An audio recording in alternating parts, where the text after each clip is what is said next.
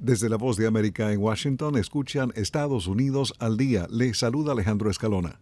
El Centro Militar Nacional Walter Reed de Estados Unidos dio a conocer el martes que el secretario de Defensa Lloyd Austin fue diagnosticado con cáncer de próstata el pasado mes y desarrolló complicaciones tras un procedimiento al que se sometió para tratarlo y curarlo. Las complicaciones llevaron a Austin a ser admitido en Walter Reed el primero de enero y finalmente en la unidad de cuidados intensivos. Austin permanece este martes en el hospital. La operación quirúrgica a la que se sometió el 22 de diciembre fue una prostatectomía y Austin estuvo bajo anestesia general durante el procedimiento. Su cáncer de próstata fue detectado tempranamente y su pronóstico es excelente según los médicos. Austin, de 70 años, ingresó en Walter Reed el 1 de enero con complicaciones del procedimiento del 22 de diciembre, incluidas náuseas con dolor abdominal intenso.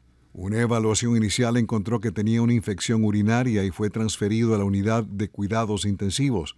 Luego los médicos descubrieron que Austin tenía acumulaciones de líquido abdominal que perjudicaban el funcionamiento de sus intestinos.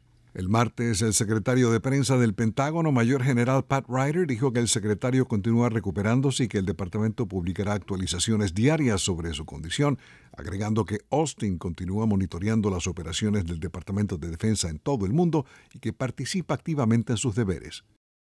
Los astronautas tendrán que esperar hasta el próximo año antes de volar a la Luna y algunos más antes de alunizar en medio de la más reciente ronda de retrasos anunciados el martes por la NASA. El organismo espacial tenía previsto enviar cuatro astronautas alrededor de la Luna a finales de este año, pero retrasó el vuelo hasta 2025 debido a problemas técnicos y de seguridad.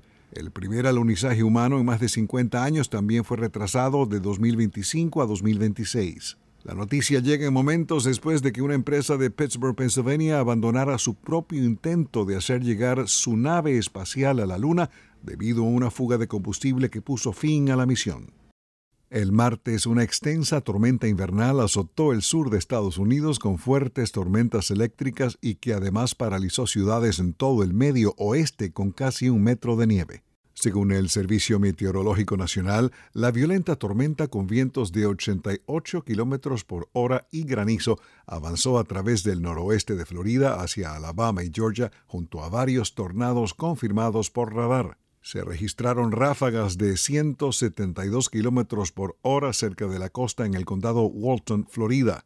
En las localidades de Panama City Beach y Panama City, Florida, las autoridades pidieron al público que permanezca bajo techo y que no salga a menos que sea absolutamente necesario. Desde la voz de América en Washington escucharon Estados Unidos al día.